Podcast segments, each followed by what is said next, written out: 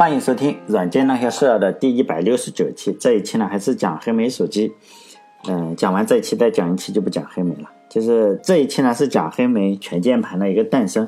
就上一期讲了嘛，就黑莓公司几乎做了所有的软件啊、硬件都他自己做。现在呢，只差一个就是手持设备了。当时还不是手机，当时因为已经和爱立信就是分开了、分手了嘛。然后。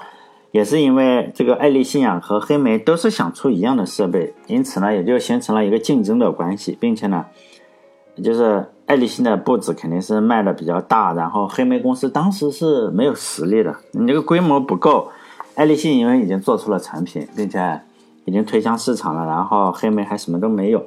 就就我前面讲了，因为美国毕竟是世界的中心嘛，然后美国的贝尔南方无线就是那个 ARM，然后呢是。他们两个是爱立信和黑莓共同的一个客户，因为他是做这个运营商的嘛。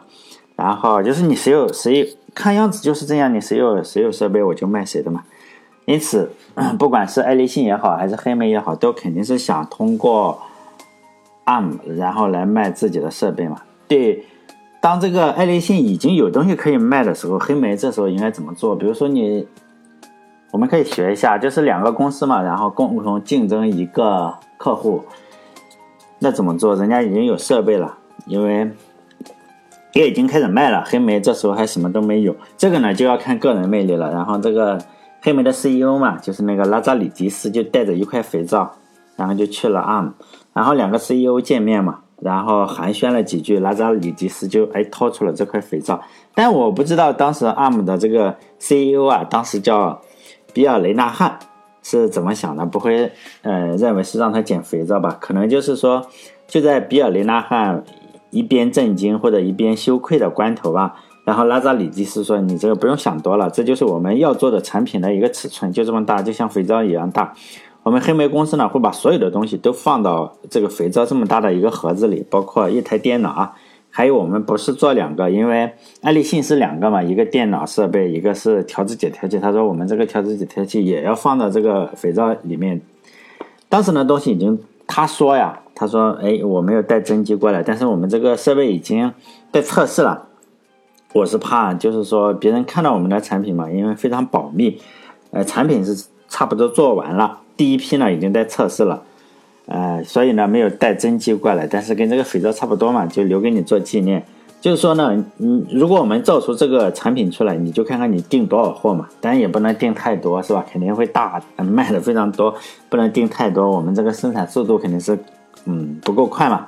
看看在我们这个老交情的份上，我可能给你一个 F 码呀，或者什么 fuck 码，你可以提前买一台，就这个样子。当然，这就是说。做 CEO 的嘛，肯定是面子上肯定是要给嘛，然后两方呢也就口头上达成了一个协议，就是说你能造得出来，我就帮你卖嘛，反正有钱大家嗯也是一起赚，肯定也会帮你做推广，有钱大家一起赚嘛。这个时候是一九九四年，实际上 当时呃这个黑莓就是九百，还没有在测试，就和所有伟大的人一样嘛，这个吹牛肯定是一点压力都没有。这个拉扎里迪斯啊，当时。就是说他在测试，实际上他还没有，因为当时还没有解决，就是那个 Rim Freedom 那个 PCM，呃 CRA 那个卡，就是说电源用的太快了，这些都没有解决，而且各个团队呢，不不管是软件硬件都没有解决，就是都在解决不同的问题嘛，有的就解决这个调制解调器，就是说你肯定是能省电就省一点电嘛，有的就是都在做这个机器。就基于这个，呃，它基于的是哪一个，并不是说它无中生有出来的，而是英特尔当时做了一台机器叫 Interactive，这个东西实际上是没有，呃，大规模的上市，可能就是有一些样样板机这个样子。因为当时英特尔也试图进入这个市场，就是说无线这个市场。上一期我说了，他做了一个五百斤重的这个调制解调器。也就是说，人家已经拿出来了一斤的，爱立信是一斤，他五百斤，当时就已经信心就已经没有了吧，因此他就放慢了进入这个手持设备的这个速度，这个呃不行嘛，五百斤没法没法搞，而且英特尔的 CEO 呢，呃还当时就是有事没事的就出来恶心一下大家嘛，就说你们人人想你们想造一台人人都想哎装在口袋里的机器啊，就是说做白日梦嘛，做白日美国梦哈。当时呃，就是说，呃，我我做的电台，就是我就是在说另外一个情况，就是我做电台的时候，难免是要说一些人嘛。比如说我刚刚又说了这个 CEO 是吧？呃，就是安迪格鲁夫同学，就是说，因为他们都是名人嘛，而且肯定是对人类做出过非常大的贡献。就是呢，就有些听众可能是他的粉丝啊，或者他觉得，哎，他这个，嗯，就是说你最好是不要，而且人已经去世了嘛，你这个死者为大呀，是什么？就是说。不要老是盯着别人的缺点去看，就搞得我有点不好意思，好像我总是盯这个人的黑暗面一样。其实我已经很有分寸了，因为我是怕这个情况。其实我还是比较怕这个情况，就不太敢，就是不太敢什么，就是不太敢做中国人的节目和中国中国的公司，所以我永远不会去做哈。就是除非我有枪了之后才会做，因为像苹果的乔布斯啊，包括我。上一期黑的那个也不能说黑啊，就是我真的是讲了一个真实的情况。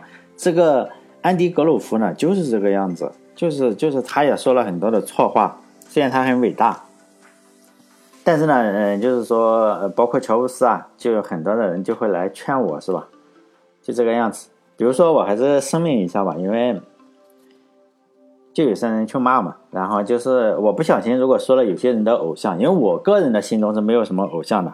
哎，任何人都不是我的偶像，我也这个说，我也不是故意要黑你的偶像。但是呢，我觉得，哎，除了中国人是吗？什么外国人不可以拿来调侃一下嘛？比如说，我觉得金庸先生就比较好嘛，管你什么样的大人物都可以拿来调侃一下。比如说，连东邪黄药师吧，就黄蓉他爸爸，然后郭靖他岳父，这么牛逼的一个人物，都桃花岛上谁都不允许上嘛。他还有洁癖，他姑娘上或者姑爷上。他就走了是吧？把他岛让出去，但结果这个书里还是安排了一个段子嘛，就是周伯通的尿啊是吧？一下子都从他的头上淋下来。所以呢，如果我以后不小心又哪句话说到你偶像是吧？可能可能你听错了，或者是误伤了是吧？先说声不好意思。尤其是现在，呃，主要是有一期我说了那些小鲜肉嘛是吧？我认为是小鲜肉，就是娘炮，结果有人觉得哎这是。不是娘炮是吧？我这个侮辱他们，然后到我微信里骂了个骂了个五六条，每条三四百字，真的是很很很无奈，写了一千多字来证明。为了这一千多字，我还是声明一下哈。当然，我还是继续说这个英特尔的这个 Interactive 传呼机的原型。这个这个机器呢，就是英特尔的，但是它没有上市，不知道黑莓怎么就搞来了。实际上，它这些公司啊，这个黑莓当时跟英特尔走得非常非常的近，然后呢，还做了一个十六位的操作系统。当然，我们就能想到哈，我没有用过这个机器啊，就是说肯定有联系人呀、日程表啊，最重要的还有全键盘，还可以显示一个四行的文字。这个英特尔 Interactive 传呼机呢，它有自己的邮箱，就是说呢，你可以哎发个邮件给他。这个是英特尔做的，并不是，并不是黑莓做的。可以看到这个。我认为他就是抄的这个什么，或者是借鉴的，不能说抄好，就是英特尔就做了这么个东西，里面还预传了一百条预设，就说我这个呃我下班了或者我上班了，就预设，就我们回信息的话，不是有一些预设嘛，就是说哎我在吃辣条啊，或者是我在加班，我在跑步这些什么东西，预设的一些回复，因为你这样可以很快的回复嘛，不用说哎我打好几个字，比如说我在吃辣条，就五个字嘛，有时候你很忙的话。你要打五个字还比较麻烦，比如说我我在吃辣条，哎，一下子就发过去了，就可以很快的去感情交流，而不会耽误什么事情。有些事情耽误不得。就是在一九九六年的时候，就这个 RIM 就发布了这个叫九百 OEM 无线调制解调器，它就是还是没有完全做的特别的好。它发布了两个设备，然后一个是无线调制解调器，另一个呢就是 RIM 九百，然后 Interactive 传呼机，传呼机大概大家可能。没有见过，就是我们上大我上大学的时候，就是这个传呼机还是比较的，相对相对比较流行啊。就是我当年是有一台摩托罗拉的这个传呼机，是可以显示汉字的。当时就是高级货，真的不骗大家。这个在两千年左右或者两千零一年，就我上大学的时候，你如果有一台，这个这个有一台可以显示汉显的这个汉字的显示汉字的传呼机。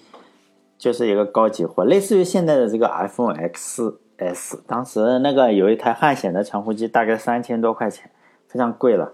那时候因为是两千年左右，三千块钱大概相当于现在你至少乘以五嘛，呃，因为现在就中国的通货膨胀非常严重，那时候你买一个馒头三毛钱，现在你买个馒头是吧？哎，就在两千年的时候，就是我是有这样一台，就是传呼机是什么意思？就你打电话没有办法，你就先要打电话给传呼台，然后传呼台呢，他会哎发个信息到你的传呼机上，就告诉你哎哪个人去找你找你回电话，然后呢，实际上你收到了传呼之后啊，你如果没有大哥大的话，就是没有手机的话，就你一定要找到最近的一个电话亭，就当时路边，现在路边还有这个电话亭，我不知道还能不能用，大概。没有人会去用了，就是那个固定叫什么电话，固定电话就固定电话亭那种样子。就现在你要哎拿一个卡，比如说二零零卡或者是二零幺卡，然后就回一个电话，就那种传呼机。黑莓就是做的这么一个东西。这台机器里呢，竟然是用的就是英特尔早期的三八六，就是我们知道就是电脑上的早期的三八六。你说哎这个运行这个效率是不是非常的热呀？因为你这个电池扛不住。实际上，他做了很多的技术，跟英特尔共同合作，就是他只用了三八六不到百分之一的一个频率，也就是说，它不跑分嘛，它就限定不到百分之一。然后呢，用的电池就是干电池，就是一节干电池可以用三个星期。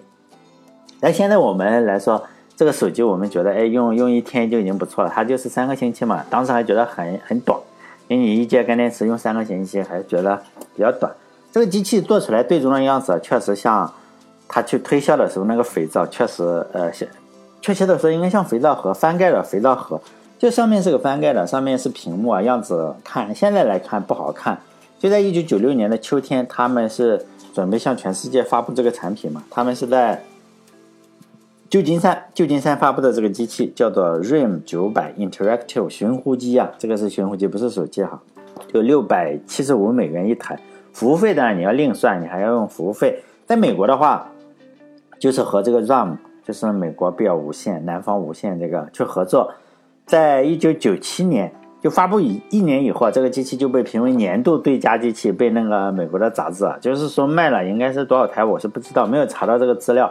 但是由于这个机器是翻盖的，我们知道用过翻盖电话的话，应该知道，包括现在大家已经在用滑轨滑盖。说实在的，这个东西有个问题就是容易坏。就翻盖它也是容易翻坏。以前我们用手机的话，你只要是滑轨的也好，还是翻盖的话，容易坏。买回家的人你肯定要不停的翻盖嘛。然后几乎所有的机器没有用多久，然后盖子就掉了，就不能用了，坏了。那这怎么办嘛？他们也只好就是一边修一边修嘛，一边你要呃，人家有这个服务是吧？有这个售后服务，你要修。另外呢，你要出新的机器嘛，就是 RIM Interactive 九五零，然后要上市，尽量的说我这个。不要坏的那么快嘛。然后新的机器的名字呢叫 Leapfrog，青蛙是吧？蛤蟆。在这个机器上呢，他们就讨论了一个问题，就是在在这个机器上，实际上因为第一代机器已经卖的很好了，第二代机器你肯定要宣传上是有个问题，因此就讨论了一个问题，就是为什么小键盘比大键盘的效率要高？就是我个人认为这就是一个非常扯淡嘛。但是大键盘呢要高，像我们这个。用的键盘肯定比这个黑莓的小键盘要高，但是他们既然宣传嘛，就要宣传这个小键盘，这个效率要高。但是黑莓啊，还是给出了宣传的时候，你肯定要给出一个解释嘛。这个这个东西你说一万遍，如果还不相信，你就说两万遍嘛，反正有钱了。然后他就不停的在说，为什么小键盘的效率就是要比大键盘高？但就是说你有一个立场的话。找答案，无论如何你总是找到嘛。就像你说自由经济好还是非自由经济好，哪个立场都可以找到。因此他就说，为什么小键盘比大键盘效率高嘛？这个答案当然已经被不少就是硬核的黑莓粉丝所知了。就是呢，说人和猿猴啊都有一个共同的点，就是人和这个猴子呀都有一对对生拇指，就是这个拇指啊，这个我非常灵活，比其他的手指都灵活。但是我我认为非常扯淡。难道你用大的键盘你不用拇指吗？是吧？难道你一指禅吗？就是这个。但是这个时候我也已经不止一次听说过了，尤其被黑莓就是肯定是有意的去宣传，结果在宣传多了是吧？在一九九八年的六月，他还申请了专利，因此全键盘呢也就成为了黑莓的一个发明。实际上它，呃，但我是这样认为的，因为黑莓做这个东西的时候，它是模仿英特尔公司的一个原型，并且用的也是英特尔的 CPU，就是早期的三八六。想必应该借鉴过什么东西吧？因为英特尔出的那个传呼机，就是黑莓要模仿的那个传呼机那个原型就是全键盘。你说英特尔为什么做了一个全键盘呢？也许不知道，也许他们没有想到猴子是吧？就是在就是黑莓出这个九百的时候，也没有想到猴子这个事情，就是嗯对生拇指这个事情。等到九五零要宣传的时候，他们才开始不停的宣传。哎，你这个用这个肯定要很好，就好像是我们现在出触屏手机，呃，触屏手机啊，那个苹果肯定说触屏手机要好啊，呃，你说是不是真的好用？就是说，是吧？每个人肯定是宣传多了，肯定有很多的，就是说，呃，各种粉丝肯定觉得就是好，你按一块玻璃就很爽，是吧？也许有人就觉得我还是喜欢用这个键盘，但比如说用黑莓，但黑莓宣传的话是说，哎，你你还是用我这个小键盘比较好，因为小键盘比大键盘要要效率要高。就这个样子，你就看信哪一个嘛，是吧？你大键盘你怎么去宣传？你说大键盘还是用比语音好，是吧？这个样子随便宣传，这个宣传多了，你一定有人相信的，就是说一定会有人相信就是了。你这个不这种事情，后来我觉得这个宣传这个东西啊，不用是正确的，你只要忽悠一部分人就行。对，所以这个黑莓键盘也就这么厉害了，是吧？这个九五零的时候，主要是这个九五零问世以后，它已经有了三十一个小键盘。并且呢，就是和电脑是一样的。如果大家见过黑莓手机，就是说手感多么好啊！那个小键盘按的咔咔响，是不是特别好呢？我觉得一般吧。我我用过，说实在，我用过。我现在还有个黑莓 Q 十的手机，也也没有没有说按键按的很爽，一点都不爽。但这个黑莓，我现在这个 BlackBerry Q 十，它就叫 Q 十，QQ 的 Q 十。然后这个手机我用来做什么呢？我里面插了一张卡。然后就用来接电话，还有接这种验证短信啊，就是你你总是有一些验证短信要用。然后这个东西，嗯，看电视啊或者玩什么看视频的话，你你拿在手里，你可以按这个键，真的还比较爽，因为好像有一点那个按泡泡。你知道那个咱们那个买淘宝或者买什么里面有那种泡泡，那种哎一按有个气泡，那按那个很舒服。所以我经常按这个键，所以大家可以花个两百块钱，如果。买那么多泡泡纸还不好买，然后你可以买个这种黑莓手机，用按这个键就很有感觉，按上去也是啪啪的响，就是就是这个样子。我现在经常这样用，但还是在用啊。就这个滚还加了一个什么，就是加了一个滚轮，这个也就日后成成了黑莓的标配。但是这个 Q 十没有，因为 Q 十已经被就是说硬核黑莓，就是那个 hardcore 那种狂热的黑莓粉丝说。这已经不是黑莓了，因为黑莓不加那个触屏的才是黑莓，就是像八八三零啊、九六零零这种才是黑莓。就是说你你看哪个群体嘛，像我的用这种 BlackBerry Q 十，就是说它已经它已经有触屏了，这个对那种硬核的黑莓粉丝来说，他就觉得你这不是黑莓。但现在黑莓又做安卓了，用这种 Q 五、Q 十或者是呃那个 BlackBerry Passport 那种硬核的，那就又说啊，你都用安卓了，这个肯定又不是了，用就有一个小小小的鄙视链。当然了，黑莓整体已经挂了，是吧？鄙视不鄙视也没有什么关系。就这个九五零的时候就已经有了电子邮件的功能，就电子邮件。当时互联网的速度实际上不够快，黑莓为了显示自己收邮件的速度非常快的话。它都是邮件收完了，然后哎发个信息给你，就是说想一下嘛。然后你这样一看，有个信息来了，一看哇，竟然这么快就下载了。实际上这是让你感觉一下子收完了，而不是有可能你那个电子邮件收了五分钟、十分钟、二十分钟，它不提醒，在后台收的时候它不提醒，等到收完了还在提醒，然后你就会觉得哎这个设计真好，速度非常快。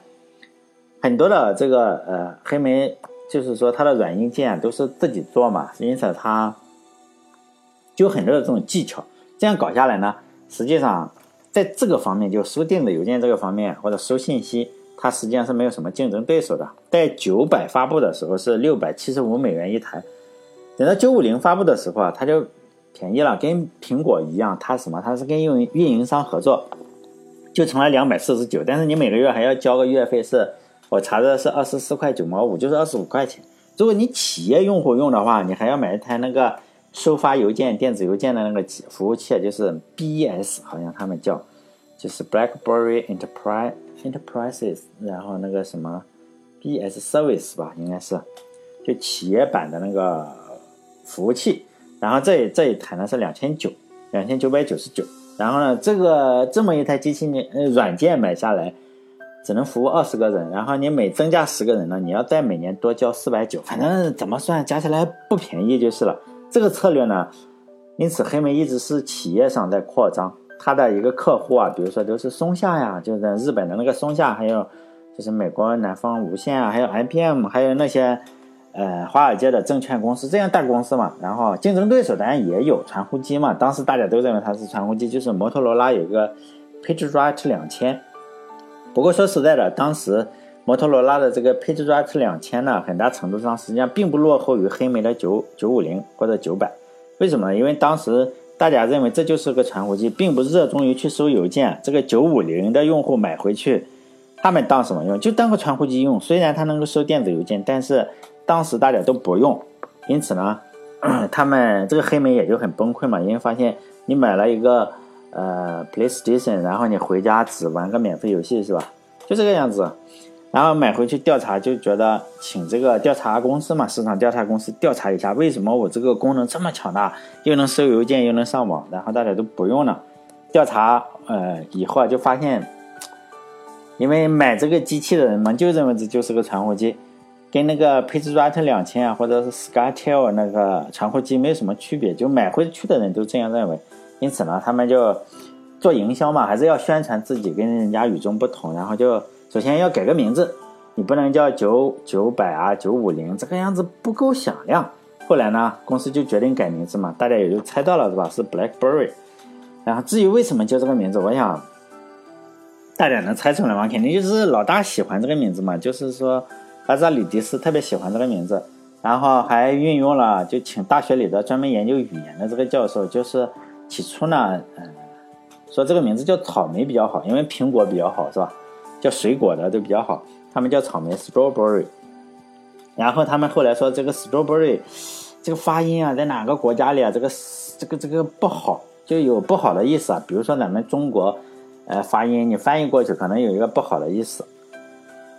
嗯，类似于这样，然后这个，呃，草莓就被否决了，说是这个发音不好或者这个不知道了，反正后来就叫 BlackBerry。然后名字定了以后呢，他在一九九九年的一月份呢就推出就推广这个电子邮件服务嘛，就让其他的传呼机就跟不上脚步了，就说你看看你用摩托罗拉只能嗯当个传呼机，我这个能收电子邮件。就当时第一年的时候只支持就是微软的那个 Exchange。随后呢，当然也支持 Lotus 啊，就增增加了好多的支持，这样黑莓的销路就在市场，就在企业级上一下打开了，也就机器也就越来越越多嘛。实际上，后来这个苹果公司啊卖这个 iPhone，最初也会发现走的是一样的套路，就先和运营商合作，等到自己产品稳定了，然后就卖那种 没有合约的机器嘛，就是九五零合约机是两百四，非合约机你想解约的话五百。但是每个月还要再交个五十块美金，然后你用满了一年的话，我就返还多少？返还一半。反正这个我没有去算，反正你怎么算来算去赚钱的肯定是黑莓是吧？肯定是商家。就这样过了一两年，就这样发展嘛，然后就成了政商手机，就政治人物和这个商业人物就重要选择。在两千年的时候，肯定是公司的收入啊就节节攀升啊，利润肯定也越来越多嘛，然后进入了很多的市场，比如说欧洲市场。有多好？然后亚洲市场就主要是日本、新加坡这些地方没有进入中国市场，香港还有，就是还有南美洲啊，就巴西啊、阿根廷什么都用上了。然后一时间呢，这个还进入中东市场，哎，那个中东的那些石油的是吧，也也都用上了。这黑莓就是风光无二嘛，反正非常厉害。其实，在两千年左右的时候才真正的慢慢辉煌起来。那个时候实际上是没有人意识到。这家公司已经做了小二十年了，就是在一九八四年、八三、八四年这时候就开始做，然后到两千年才真正的有那么一点点起色。当时就觉得，哎，这个公司肯定是顺风顺水啊，所有的人都认为黑莓将是下一个伟大的公司啊。那个报纸上也都是说嘛，看起来也像，不会有什么危机。毕竟你十六年的辛苦，才让一家公司啊，慢慢的有了这么点点辉煌，有点就是说苦尽甘来的意思嘛。但是人生就是如此，是吧？你到头来的话，辉煌实际上只是非常非常短暂的一点事情，就是瞬间也就这个逆转了。所以呢，下一期我就快速的讲一下，就是黑莓如何从两千两千零二零三年开始慢慢的辉煌，然后达到顶点，然后很快就就就就下来了。然后如果从顶峰啊一下子，现在卖给了中国的公司嘛，就 TCL，然后就结束整个黑莓的故事哈，就再讲一期，就是那期就讲的比较悲惨了，因为它确实啊，苹果一出，很快的就超过了它。然后现在你知道下一个取代苹果的是什么？所以也不知道是吧？你也不知道是不是现在苹果已经达到了，现在是顶峰啊，也许以后还会顶峰。现在已经超过一万亿了，整个 A 股市场，咱们中国的 A 股总共五万亿美元，然后苹果一家公司就是一万亿的市值，所以总共 A 股市场大概就相当于五个苹果，就非常的，就现在苹果公司是在顶峰嘛，所以不知道它会以什么情况下很快的衰落。当然，我并不是希望它衰落，我只是这样说啊，很多的粉丝就是见不得别人说坏话，是吧？其实我并不是说坏话，那黑莓就挂了嘛，就卖给 TCL。你说我，你看我说了，有时候会说黑莓比较扯淡，它这个，它这个键盘它解释的就非常扯淡嘛，说为什么小键盘比大键盘的效率高，很多人竟然相信这是真的，这就扯淡嘛，是吧？哎就好像是现在苹果说为什么你按一块玻璃比按黑莓好，很多人认为，哎，我这个触屏可能会比较好，就这种很多都是商家宣传，然后你认为对就是对了嘛。好了，下一期就讲黑莓衰落，然后就结束黑莓了哈，就是 就这个样子。就大家可以关注我的微信公众号，叫“软件那些事”，六个字啊，“软件那些事”。然后帮我点点广告什么，因为最近更新比较慢，是因为是吧？也赚不到什么钱。每次我虽然有人说你这样太 low 了，是吧？没有没有这个气质，总是让人帮你点广告。实际上，我就是这样说，也没有太多人帮我点广告，就是每次还是三四十块钱吧，三呃四十四十块钱，大概每点一次的话，就是有个一块钱这个样，大概有三十三十五次、三十六次，平均比较平均，每一期就是三十多个人，所以非常感谢这三十多个人，是吧？好，谢谢，下一次讲完黑莓，就是再再讲微软或者什么东西，再见。